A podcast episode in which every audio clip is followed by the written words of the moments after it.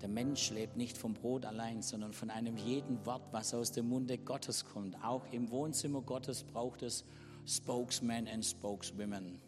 Und Heike, was für ein Genuss, dass wir dich hier haben. Als wir vor 14 Jahren zurückkommen sind, fast 13, wart ihr schon da. Ja. Wir sind wiedergekommen. Und seit der Zeit genießen wir dich, deinen Mann, deine Familie als jemand, die wirklich fürsorgend sind, die ein Herz in sich tragen, die großzügig sind und die Familie Gottes lieben, von alt bis jung und jung bis alt. Und wir freuen uns zu hören, was du als Spokesfrau Gottes ja. uns zu sagen hast. Ja, herzlichen Dank für die vielen lieben Worte. Und heute ist sie ganz digital unterwegs. Moment.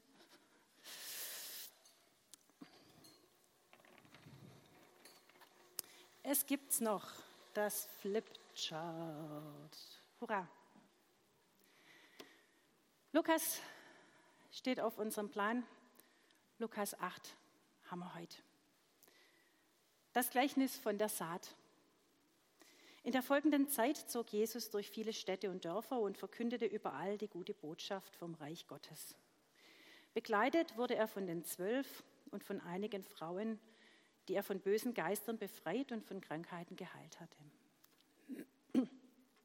Es waren Maria aus Magdala, aus der sieben Dämonen ausgetrieben wurden, Johanna, die Frau Schutzas, eines hohen Beamten des Herodes, und Susanna und viele andere.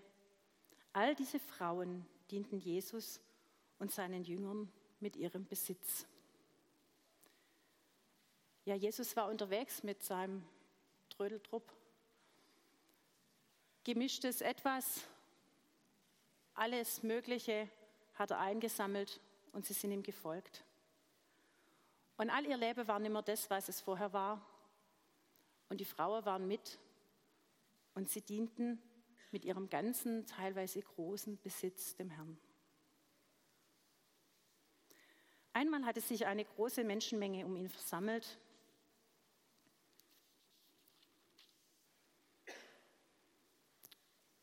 Allerorten waren sie herbeigeströmt, da erzählte er ihnen folgendes Gleichnis. Ein Bauer ging auf seinen Acker, um zu säen. Beim Ausstreuen fiel ein Teil der Körner auf den Weg. Dort wurden sie zertreten und von den Vögeln aufgefressen. Andere Körner fielen auf felsigen Boden. Sie gingen auf, vertrockneten aber bald, weil sie nicht genug Feuchtigkeit bekamen. Wieder ein anderer Teil fiel mitten unter Disteln, die dann mit der Saat in die Höhe wuchsen und sie erstickten. Ein anderer Teil schließlich fiel auf guten Boden.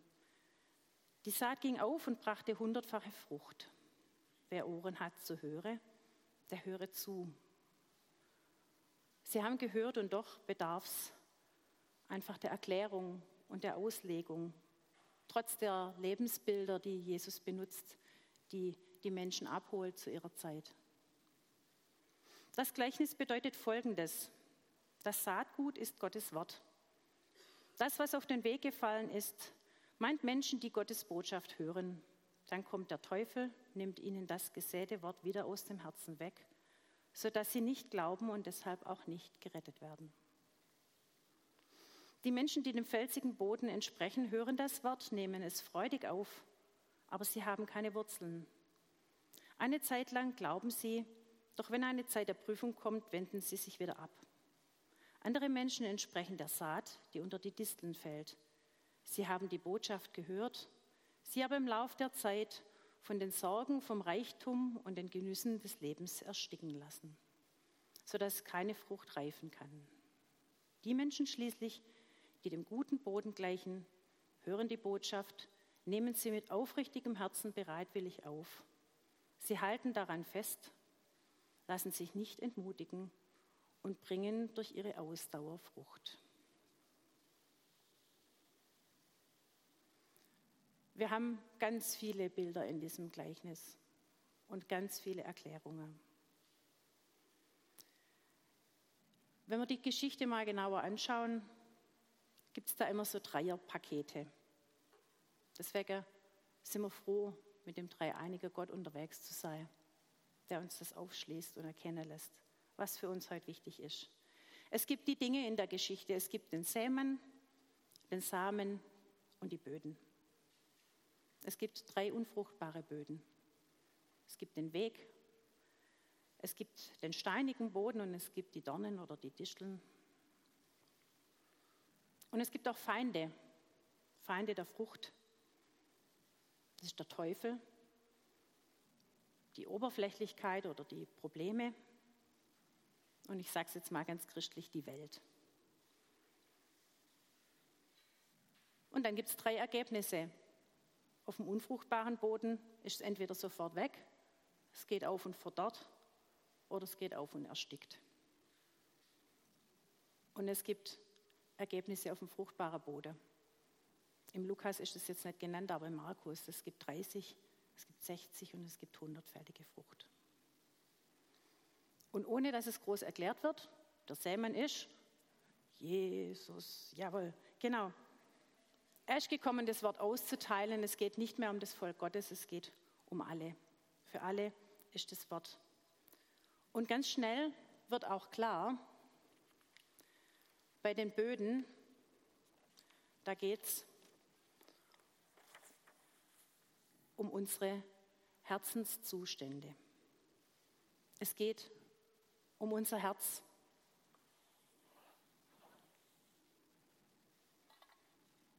Wie ganz oft in der Bibel. Wie ist mein Herzenszustand? Entdecke ich mich drin?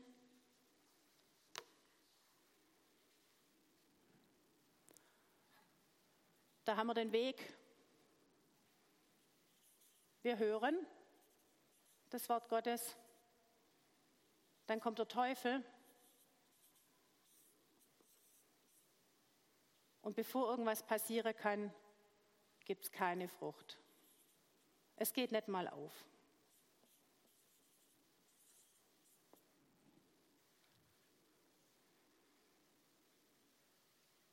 Der Teufel kommt, um zu stehlen.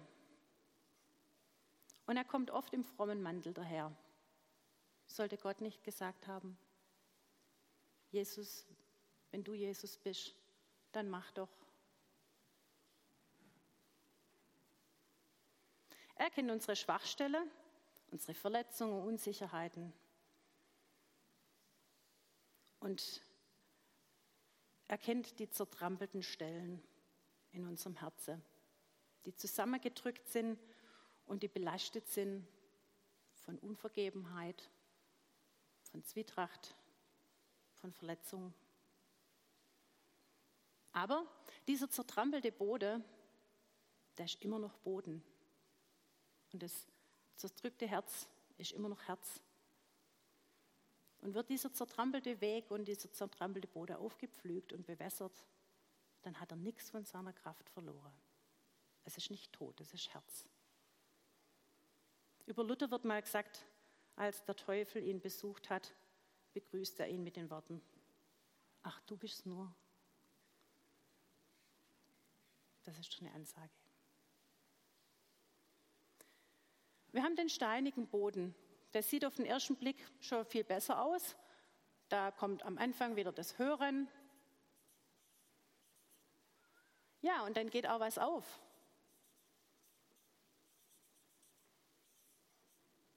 aber dann vertrocknet es, weil kein Untergrund da ist. Zu wenig Nahrung, zu wenig Wasser. Was ist mein Ding, dass es dieser steinige Boden ist? In einer anderen Übersetzung steht, es sind Menschen, bei denen alles beim Alten geblieben ist. Es hat sich nichts verändert. Fällt mir vielleicht da auch die Sündenerkenntnis und die Buße drüber? Wie kultiviere ich mein Pflänzchen des Worts? Die Oberflächlichkeit, die holt mich ein. Ich freue mich ja über eine gute Predigt und über alles Mögliche, was so los ist und was ich höre. Und, aber wenn es nicht eindringt in mein Herz, wenn es da keine Frucht schlägt, dann verändert sich einfach nichts. Und die Frage ist, wo muss ich denn dranbleiben? Wo muss ich dranbleiben, statt ständig neu zu konsumieren? Dann nimm doch nicht das Neue und nochmal was Neues und nochmal anders. Wo muss ich dranbleiben?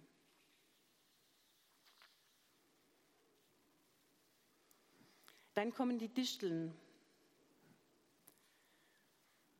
Wir hören mit Freude, das ist ja schon mal eine Steigerung.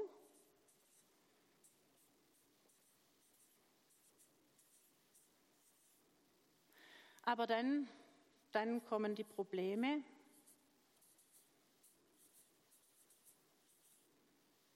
Und das Ganze wird durch sie erstickt.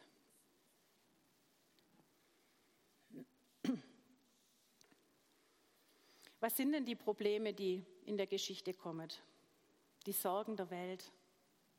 Ja, der Reichtum. Hm, die Genüsse des Lebens. Uiuiui, das hört sich ziemlich nach Spaß befreit an, wenn wir das alles nicht mehr haben. Ist für mich überhaupt keine Absage an all diese Dinge. Gar nicht. Es ist die Frage der Priorisierung und die Frage meines Lebensstils. Sorgt nicht und habt keine Angst. Ich weiß, immer viel leichter gesagt als getan. Ich muss es so lange verinnerlichen, bis es mein Herz glaubt. Der Reichtum, der macht uns vermeintlich frei und wir leben in einem superreichen Land, uns geht es total gut. Und er ist nichts Schlechtes.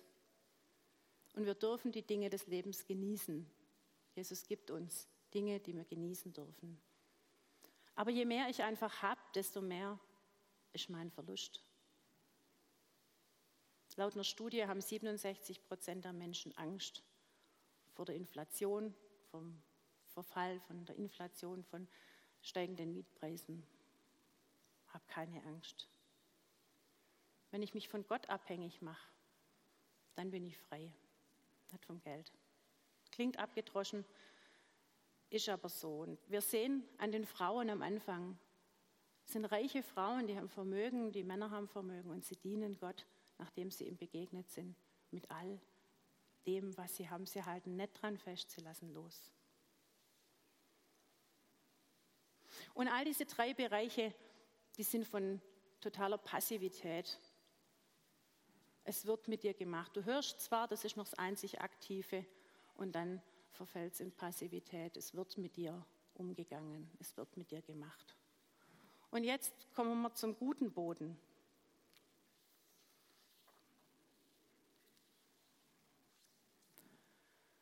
Wieder hören wir.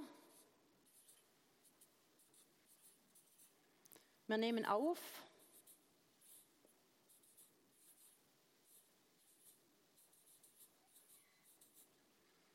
Und wir halten das fest.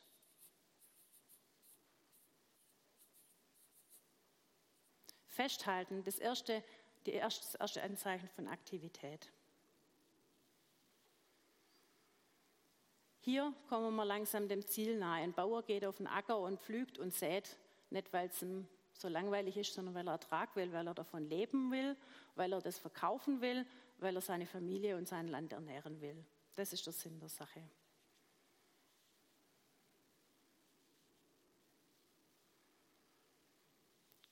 Und es ist ja irgendwie so ein bisschen deprimierend, wenn man sich das anguckt. Drei Viertel ist Quatsch und ein Viertel führt uns zum Ziel. Könnten wir jetzt heimgehen und sagen, naja, ist halt so. Ich möchte euch das einfach mal ins richtige Verhältnis setzen. In Wirklichkeit sieht doch ein Acker so aus. Da ist doch nicht viel geteilt sondern der Acker ist groß. Und an der Seite hat es irgendwo Felsen und es hat natürlich auch einen Weg und es hat auch Dornen. Und da im guten Boden, da steht die Frucht und da steht viel Frucht. Aber was ist die Frucht? Wie definiere ich Frucht? Sind es die guten Taten? Sind es die Bibelstunden? Sind es die stillen Zeitminuten? wie viele Menschen ich zum Glauben geführt habe. In Johannes 15 steht dadurch, dass ihr reiche Frucht tragt, wird die Herrlichkeit des Vaters offenbart. Und im Galater 5 lesen wir von der Frucht des Geistes. Und wenn diese Frucht des Geistes in uns sichtbar wird, dann wird Gott verherrlicht. Wenn die Wesenszüge Jesu in meinem Leben sichtbar werden, dann bringe ich Frucht. Wo Christus draufsteht, sollte auch Christus drin sein. Kein Etikettenschwindel, sondern es muss in mir drin sein, es muss verankert sein in meinem Herz. Sonst kann ich viel erzählen.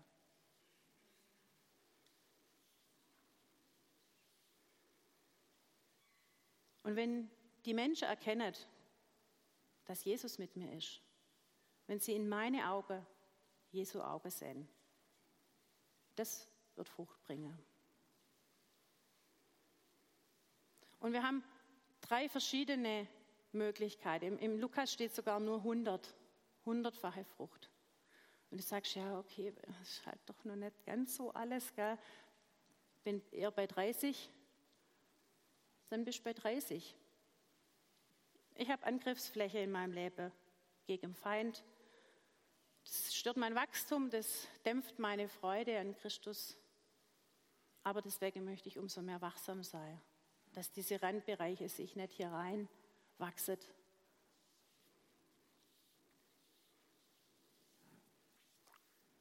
Und wieder geht es eben um unser Herz bei dem Ganzen.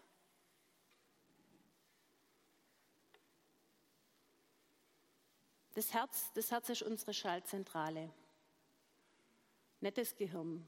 Mit dem Gehirn kannst du das ganz leicht erfassen. In der Theorie ist das alles klar, du kannst es ja lesen und verstehen. Aber selbst die Forschung und die Medizin gibt es Studien darüber, dass das Herz das Hirn regiert. Die Emotionalität weckt dein Gehirn und, und lässt es dann irgendwas machen. Nicht das Hirn alleine. Und deswegen geht es um unseren Herzenszustand.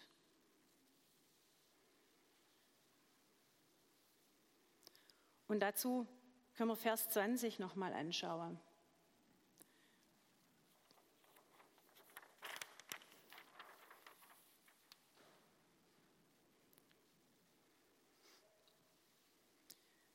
Vers 20 äh, gibt es durch, aber die, das Gleichnis gibt es in drei äh, Evangelien. Es gibt es in Markus, in Matthäus und im Lukas. Und da entdecken wir so ein bisschen, was es heißt, äh, die Voraussetzungen für die Frucht zu erfüllen. In Matthäus steht, sie hören die Botschaft und verstehen sie.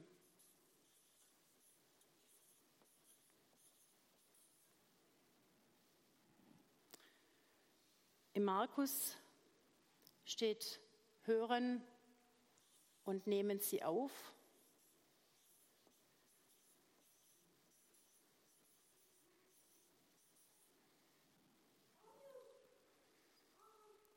Und im Lukas haben wir gelesen, wir nehmen es mit bereitwilligem Herzen auf und bewahren.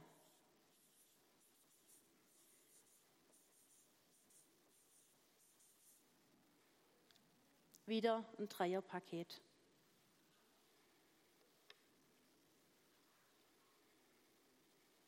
Je mehr wir das Wort Gottes verstehen, verstehen wir auch die Absichten und das Wesen Gottes. Wir können es erkennen, wenn wir uns beschäftigen, wenn wir hören. Um Frucht bringen, muss ich das Wort in meinem Herz aufnehmen. Ich muss es kultivieren und für mich persönlich in Anspruch nehmen. Das ist mir gegeben, als Saatgut, als Mitgabe. Und was ich eben nicht verinnerlicht habe, bleibt in der Wirkung begrenzt. Und dieses Wort bewahre, das ist bewahren, ist eine Aktivität. Bewahren wird nicht mit dir gemacht, du musst in die Gänge kommen, du musst das Ding bewahren, du musst es schützen. In Sprüche steht, vor allem aber schütze dein Herz, denn daraus kommt das Leben. Und wo sind meine Trampelpfade, wenn ich mein Herz angucke? Wo sind Menschen drauf rumgetreten? Was waren Ereignisse und Erfahrungen, die mein Herz so verhärtet haben?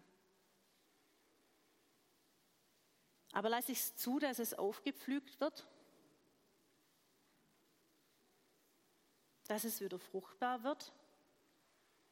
Das untere zu Obersträhe ist äußerst schmerzhaft.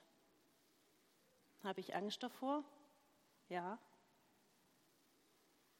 Und halte ich vielleicht deswegen auch dran fest an dieser Unvergebenheit und an diesem, weiß ich überhaupt warum? Lasse ich es zu? Lasse ich es los? Ich möchte dem Teufel keine Angriffsfläche bieten, deswegen. Ich möchte ihm entgegentreten und sagen, schön, dass du da bist, aber für dich gibt es leider nichts zu holen hier. Was sind meine steinige Oberflächlichkeiten? Was sind meine Flachwurzelthemen? Die einfach nur so ein bisschen flachwurzelt, kleiner Wind. Weg bin ich. Bin ich nicht manchmal erschrocken über mich selber? Über meine schwache Nächstenliebe und über meine wenige Geduld und über was weiß ich was alles? Und ich möchte mir zeigen lassen, wo mein Mangel ist und wo ich dranbleiben muss, solange bis sich es verändert hat. Und welches sind meine Disteln, die ich am meisten pieks? Welcher Stachel im Fleisch? Sorge ich mich so sehr um mein Geld, um meine Anerkennung und lasse ich die Sorge alles andere überwuchern?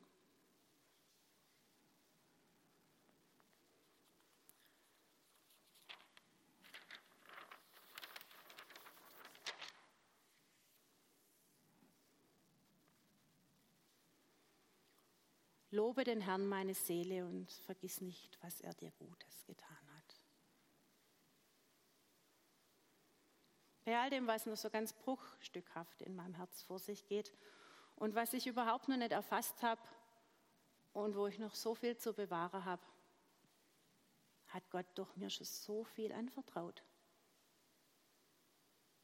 Er gibt mir einen Sack voll gute Frucht, um sie zu verteilen.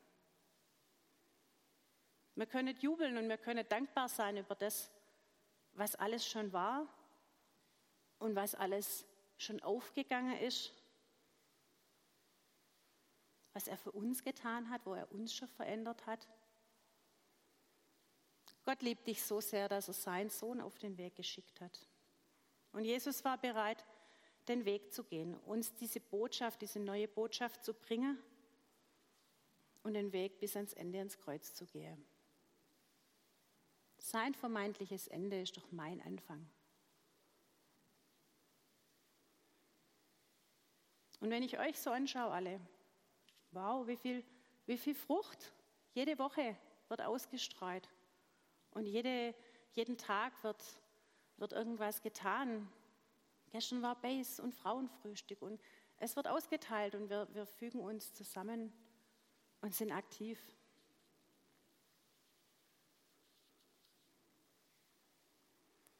Und doch, wie, wie komme ich dazu, das zu bewahren? Wo kann ich noch besser werden? Wovor kann ich von der 30 zu 100 kommen? Die Nina hat uns letzte Woche erzählt, wie sie so einen Mehrwert dadurch hatte, dass sie still wurde vor Gott. Stille sein vor Gott. Mir zeigen lassen, wo sind deine Sachen. Und das gilt ja nicht nur für irgendwelche Ungläubige, die es noch nicht erfasst haben, sondern wo ist, wo ist noch mein Punkt, wo ich loslassen muss und, und wo ist mein Punkt, wo ich immer Fehler mache und habe es noch gar nicht gemerkt. Und da muss ich Gott die Chance geben, reinzusprechen in der Stille. Dann kann ich Jesus mein Herz hinhalten und sage, hilf du mir, das zu bewahren. Hilf es aufzuschließen. Und der Heilige Geist wird uns das geben und er wird uns zeigen, wo wir da noch Hilfe brauchen. Aber ich möchte euch einfach nicht mit diesem, mit diesem Gedanken, oh, ich bin noch so schlecht entlassen und ich bin erst bei so und so viel Prozent, sondern ich möchte euch mit diesem Acker entlassen. Ich möchte euch zeigen und sagen, es ist guter Boden vorbereitet und du wirst Frucht bringen. Und das eine Korn, das hier verfällt, das ist eins. Und das, das du hier reinstreust, das wird hundertfach Frucht tragen. Und so lasst uns nicht nur aktiv hier werden, in diesem Bereich das zu schützen, sondern lasst uns aktiv werden in dem, was wir tun.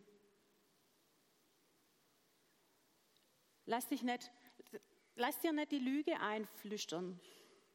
Das ist hier der Teufel im, im, im frommen Gewand. Ah, ich bin noch nicht so weit, bin noch nicht geistlich genug und ich habe noch nicht genügend. Nee, hier, da sind wir unterwegs. Da sind wir unterwegs.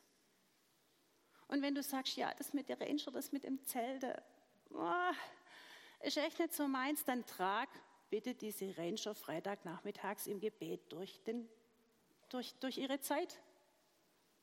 Und wenn du sagst, ja, hier, oh, Predigt, oh, ist auch nicht so meins, dann hab ein gutes Wort für deinen Nebenbesitzer. Lass dir diese Ausreden nicht einflüstern. Und solange du deine Hände falten kannst, gibt es keine Ausrede. Und wenn du auf keine Idee kommst, was du vielleicht tun könntest, frag nach, wer findet was für dich. Bewahr dein Herz und schau danach, aber lass dich nicht in die Passivität zurückfallen. Lass dich nicht daran hindern, das gute Wort auszuteilen, das gut vorbereitet ist und diesen Boden zu nutzen, den Jesus für dich vorbereitet hat. Bleib an ihm, bleib im Wort, bleib in der Stille, aber komm aus der Stille wieder raus. Lass dich nicht zurückhalten. Ja, und geh mit ihm den Weg. Amen.